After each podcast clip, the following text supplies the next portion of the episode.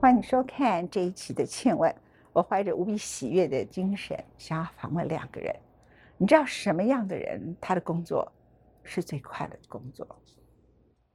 我觉得是合唱团的指挥。在两位呢，现场的两位呢，有一位，他可能是全台湾公认在合唱团的指挥里头最出色的，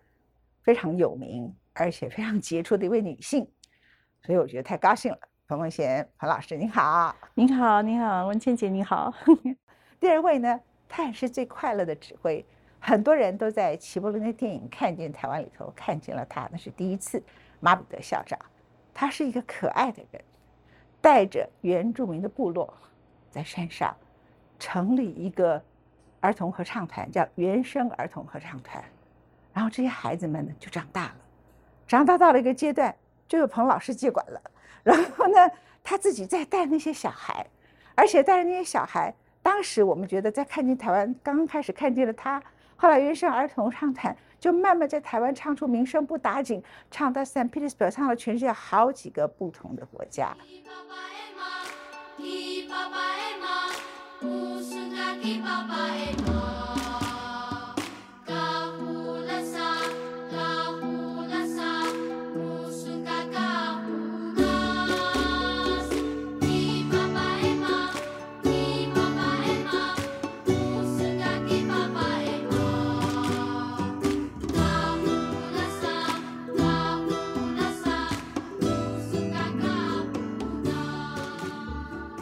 Hello，你们好。哎，你好，你好，文轩，你好。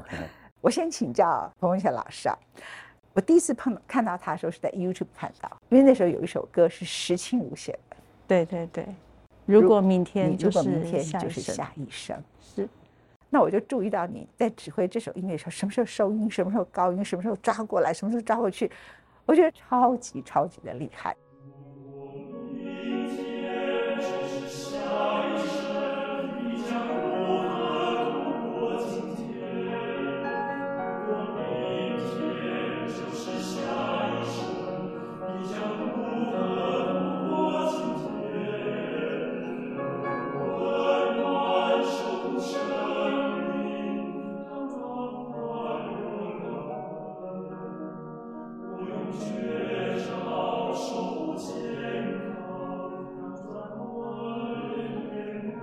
谈一下你自己担任这样的这么多的合唱团的指挥，然后每次带大家唱一些歌曲，你走上这条路是怎么走过来的？他对你的人生意义跟你其他看到别的行业的人感觉是不同。嗯，其实我是从弹奏钢琴开始，也就是主修钢琴开始，然后副修小提琴，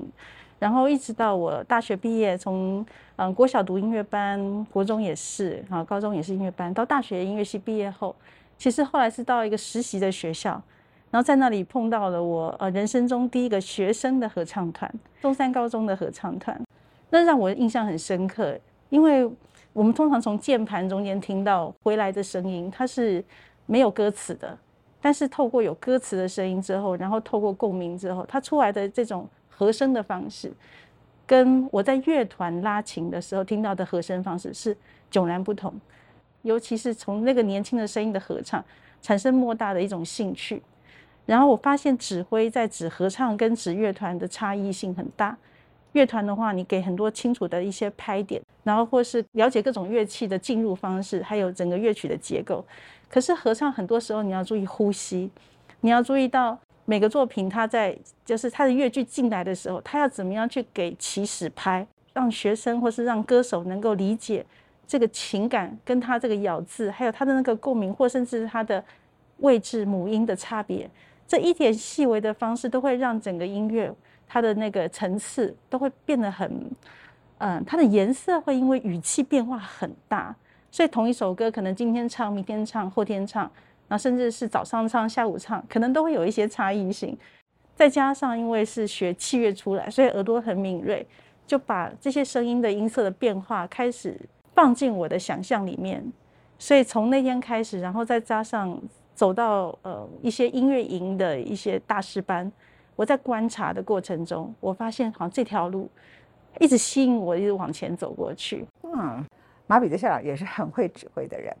那你您在带这些原住民部落的小孩哈，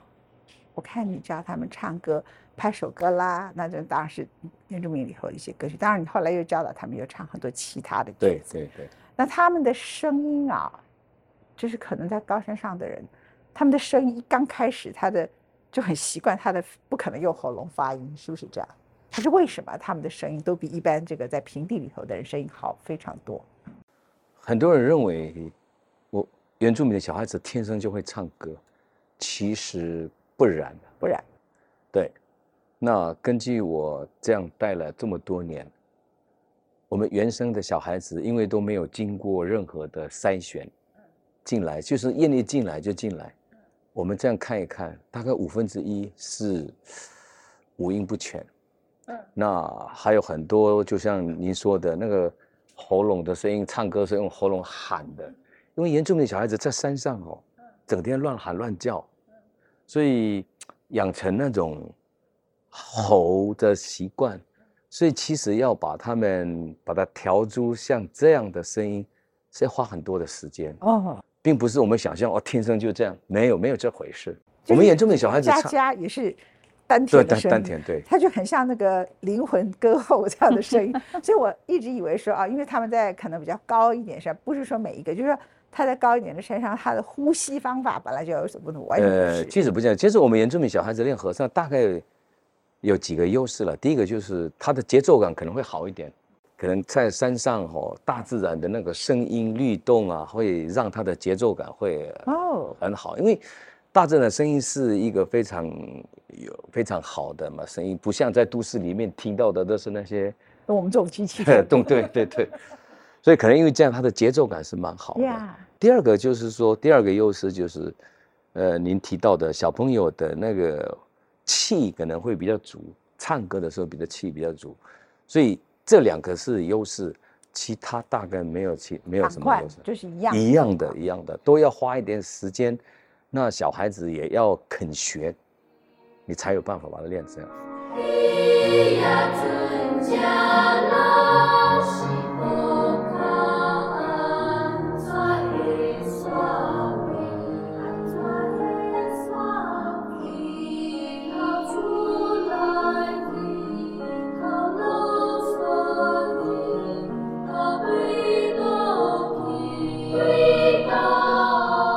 可是马上你在大家看见你之前呢、哎，你也寂寞孤独了很久在那里，是。你怎么呃撑下来的啊？呃，其实一种信念啊，因为我我练合唱的动机是，因为我我长期在原住民长大，后来我也当老师当主任，我长期这样在部落里面长大，我看到我部落的孩子缺乏信心，我的想法是说，我用这个合唱当成一个平台，让小孩子站在舞台上接受人家的掌声。那我一直相信一件事情，就是在掌声中长大的孩子，就会慢慢建立他的信心。其实我练合唱的动机在这里，哦，我不是为了要去比赛，要干嘛？不是，我最原始的动机，我只是希望提供一个孩子一个给他建立信心的一个平台。我有注意到，因为有一次在一个福伦社办的音乐会里头，你们两个人是同台，是然后不同时间指挥。他指挥的那一团是你小时候我看到的那一团，。对，然后那些小朋友后来就长大了，长到高中时就变成到他手中去是了，是是是是，然后很明显的，你还在指挥的那些人，他们虽然声音可能不错，可是那个眼睛啊是没有笑容的。嗯，他在舞台上的时候，他看着下面，你不能说那个叫呆滞，你可以说他其实是还不太怎么知道信心在舞台上表现他自己。是可是到他那一团的啊，就会这样，噔噔噔噔噔噔，拍手完全不一样，对对 那样子那个自信就出来了。对对就是说，经过你很多年很多年训练，到了一个阶段，他们可以走到城市，对是包括他们可以来城市读书，在城市里头生活。在当年胡德夫告诉我，他们那个时刻都很困难。对，我们也这个年代也是很困难你。的年代，你你就盖一，你就跟他只差一点点了，差十岁左右。就是在你们的年代里头，到城市里头，其实是很恐惧的。哈是啊是啊，可是我们就可以看到，因为是你一手带出来的孩子，嗯到了彭老师手上的时候，就开始他们就两个一样都是原住民出来的小孩，不是因为他长大了，很可能就是因为你过去好长时间让他们一直在舞台，而且他们还唱到国外去，唱到哪里很多地方去，一直得到各种不同的掌声。到他那里去就是一群好可爱的小女孩，这样小男孩。其实你看我们小朋友的团唱歌的时候，你就可以很明显，你从他们的表情就可以看出这个人来了多久，或者是新来的啊。对，因为那个新来的那个小朋友，大概一两年的那个小朋友站在舞台上，那个表情是非常呆滞的啊。那个待了两年、三年以后，那个表情会比较自然。那是在，那是一个过程。对，我原始的动机其实在这里，所以我我们很少有参与各项比赛，我们都把时间建立在他的各种不同的演出里。嗯嗯嗯嗯嗯。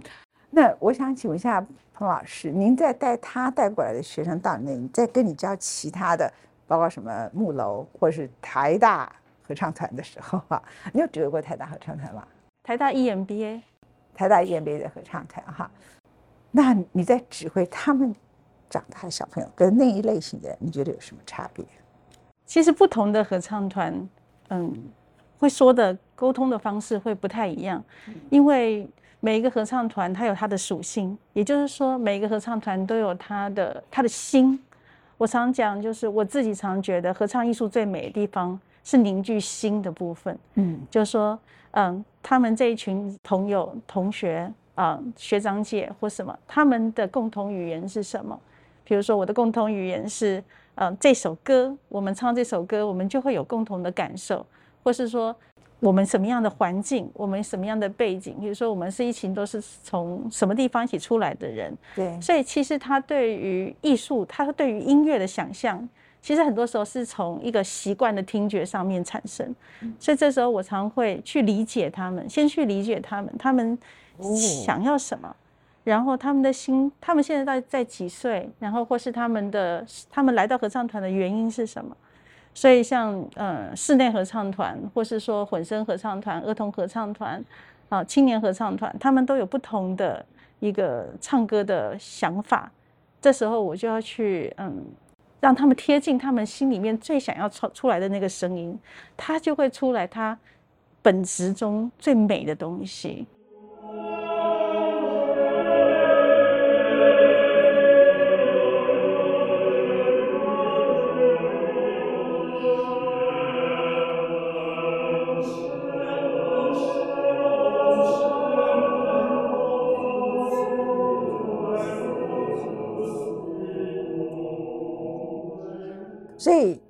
你觉得每一个团都不太相同嘛？啊，那你接到他的那些学生，跟你过去那些，你看到最大的差异是什么？其实我接触到原高原生原生国际学院的合唱团的时候，我印象最深刻是他们说话，就是他的学生长大，没错没错没错。其实是他们说话的方式，还有他们表达情感的方式。比如说，哎，老师好，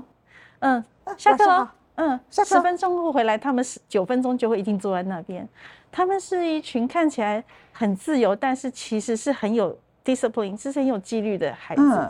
然后他们讲话的方式会让我想象，对于他们唱西方的音乐会怎么唱，他们咬字的方式，然后他们，呃，因为他们其实是很内向的，他们有一些想要表达的情感，可是他比较不习惯在第一时间告诉你，他就是要引导。跟他们说故事，跟他们说说话，然后在歌声中用旋律的方式，我唱一句，你唱一句，然后我的唱演唱的时候，我会有我的眼神，我指挥的时候会有我的眼神，我告诉他们唱来。我记得有一次，好几次我们去登大的舞台，我一看到就说好，我们今天怎么来站，声音怎么样打开，他就会有一种，我我马上在。他们觉得有点困难的时候，好像马上看出他自己心里的问题，嗯，然后先帮他讲出来，他就反而就释然了。所以有时候其实合唱在开始唱之前，很多时候是前置的过程，因为我们演唱身体就是我们的乐器一部分，包含我们的心感受都是乐器，没办法离开我们身体，所以呃这时候了解他们就说更重要。回来谈一下马彼得校，你们唱到最远是哪一站 Petersburg 之外，我我们彼得堡现在不能去了，因为俄乌战争你不能去了。对我们维也纳，维也纳也去过，就是我们应该最重要，欧洲最重要的可能是到维也纳那个儿童合唱团的校本部。哇，因为我们那年去的时候，二零一五年，他们成立五百一十七年，我们成立七年，我们是他们的领头。那根据他们的校长跟我们转述，我们是他们成立五百一十七年以来第一支亚洲合唱团踏进他们的校园。你知道我是什么意思？是鼓掌，因为我现在这样鼓掌会手会痛。所以我们在在那个学校，我们就跟他们做一个小型的联合音乐会。啊，我们唱我们的歌，然后他们唱我们的歌，然后我们还合唱了两首歌曲。合唱什么歌曲？两边一起合唱，这我很好对对对对对，有一个有一首是他们学校的校长做编的曲，校长编的曲。对对对，在那种音乐会，其实我们的小朋友，我坦白讲，我们的小朋友，嗯，表现不会输给他们。那你其实你唱是德语耶，你如果唱他们的歌，对，我们唱德语。哦，哦，我我不会教德语，哦，我就请人家来帮忙教。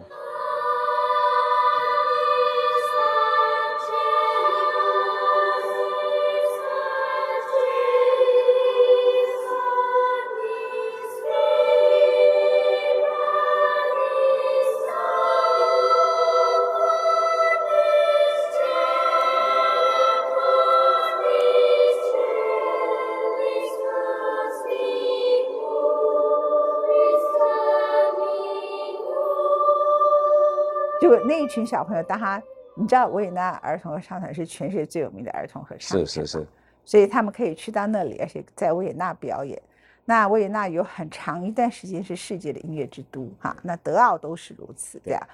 那这几个地方呢，就是世界所有最重要的作曲家，从十九到二十世纪最主要的几个城市，这样子，差不多这几个，OK 哈。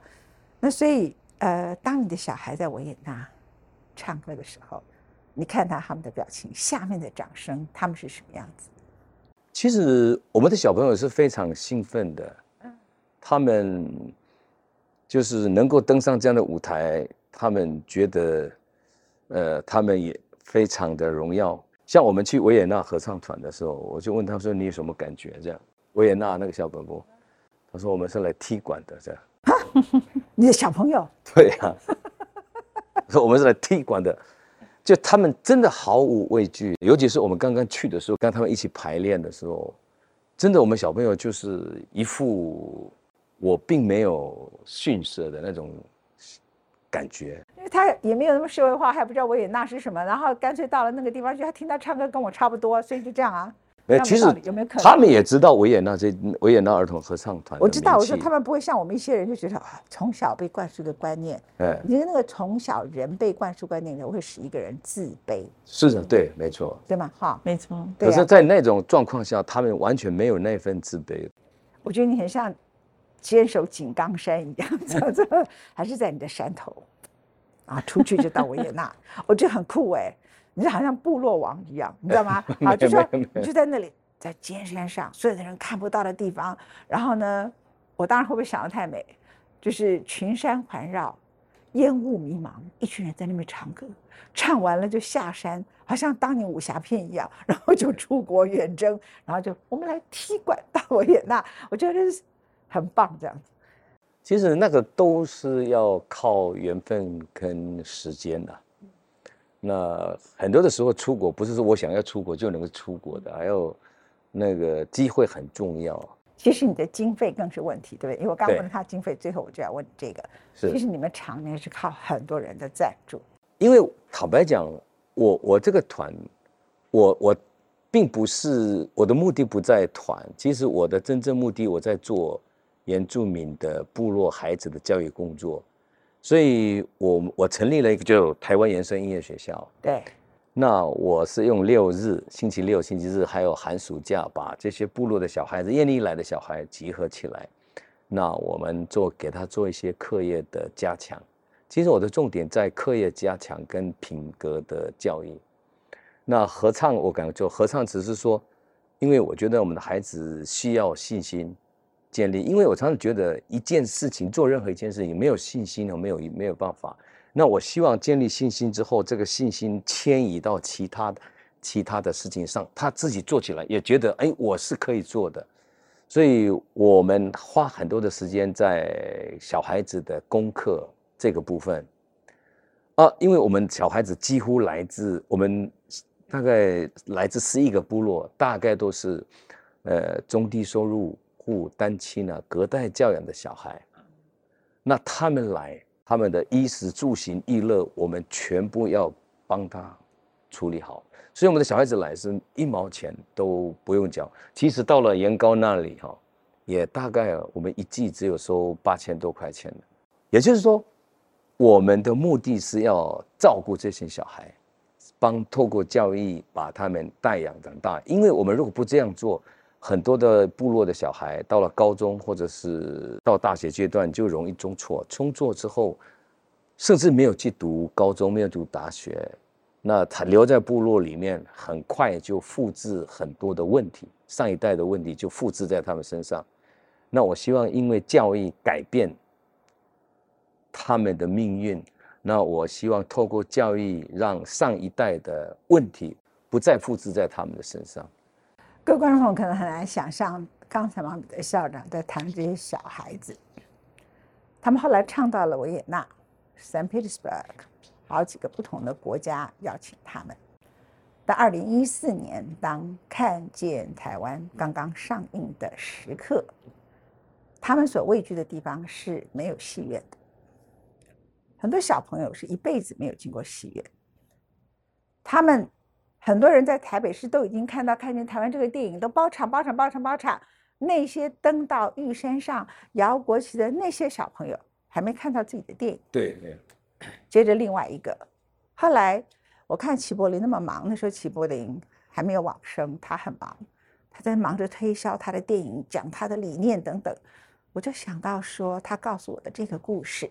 想到当天其实飞机飞行是有危险的，那个飞行员呐，当时跟他说这里有气流，没办法，我们要走，因为很危险。他说我不行，因为那些小孩子爬到玉山上，我不能辜负他们，我非要去不可，所以。他跟那一次的飞行员，两个都赌了性命去拍摄那一幕。那一次，他们侥幸逃过了死亡之神的手。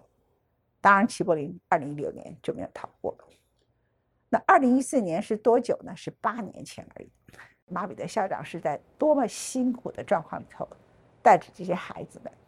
一代又一代，这群孩子长大了，再下一群单亲小孩。破碎家庭，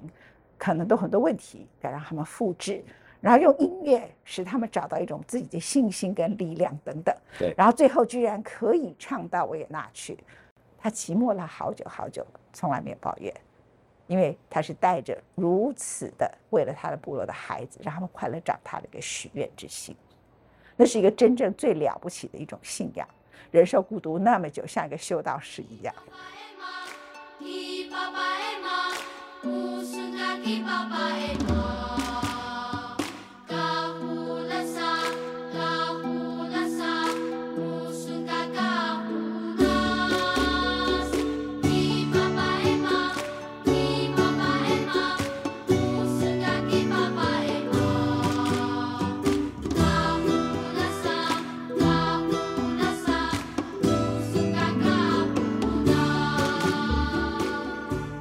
因为我这突然在听到这个时候，非常的也很有感受，很感慨，因为我想到那时候，当时在二零一三年带木楼的时候，那时候他们是校友，就是学生，那时候才二十岁而已。二零一三年到德国第一次演出的时候，那时候是还没有比赛，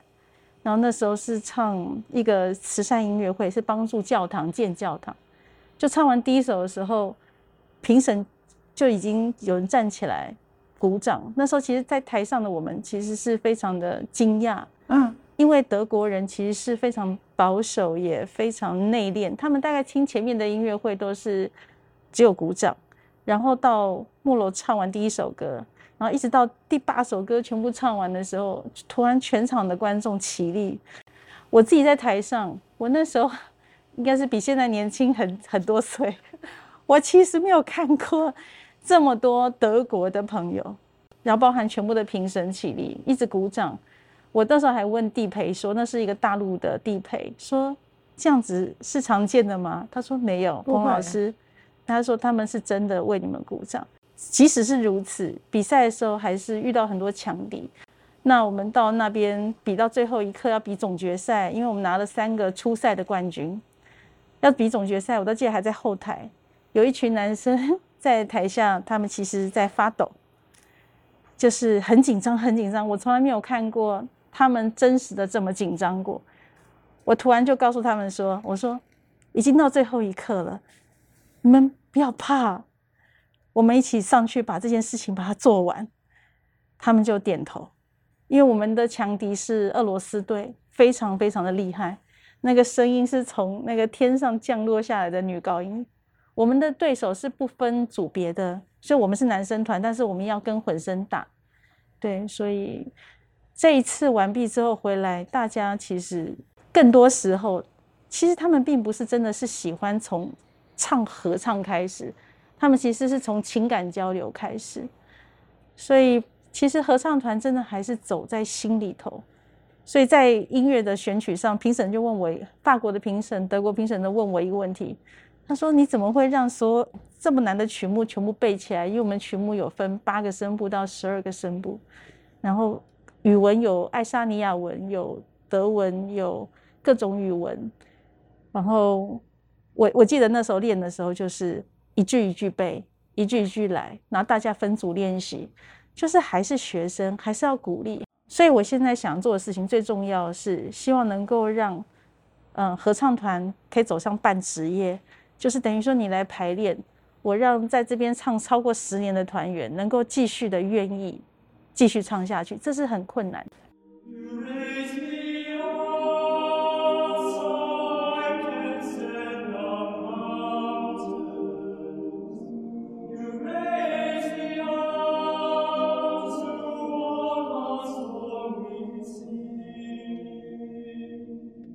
特别的呼吁，第一个，其实你在音乐中你会找到人生很多事情的归属；第二个，如果你得过肠管疾病，真的可以帮助你身体恢复健康；第三个，其实如果合唱团可以变成半职业，就是潘老师的愿望，它其实会使得台湾在这方面越来越进步；第四个，不要忘记永远支持马彼得校长，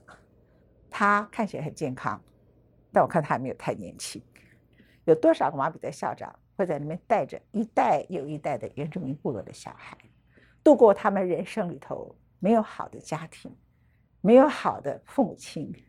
是一个破碎的说不出人生的一个地方。可是却因为马比的校长，他们找到另外一番天地，好好的长大，得到了他们的笑容。请记住，支持，看他的牌子，来，我们摄影机赶快来。你看，挺胸起来，原声音乐学校哈，为这样一份心力，在台湾的高山上，可以跨到维也纳，然后也请支持类似像彭老师所指挥的莫洛合唱团，让合唱团在台湾可以变成一个这个岛屿里头最美好的声音。非常谢谢二位哦，谢谢谢谢谢谢谢谢谢。谢谢，感恩感恩感恩。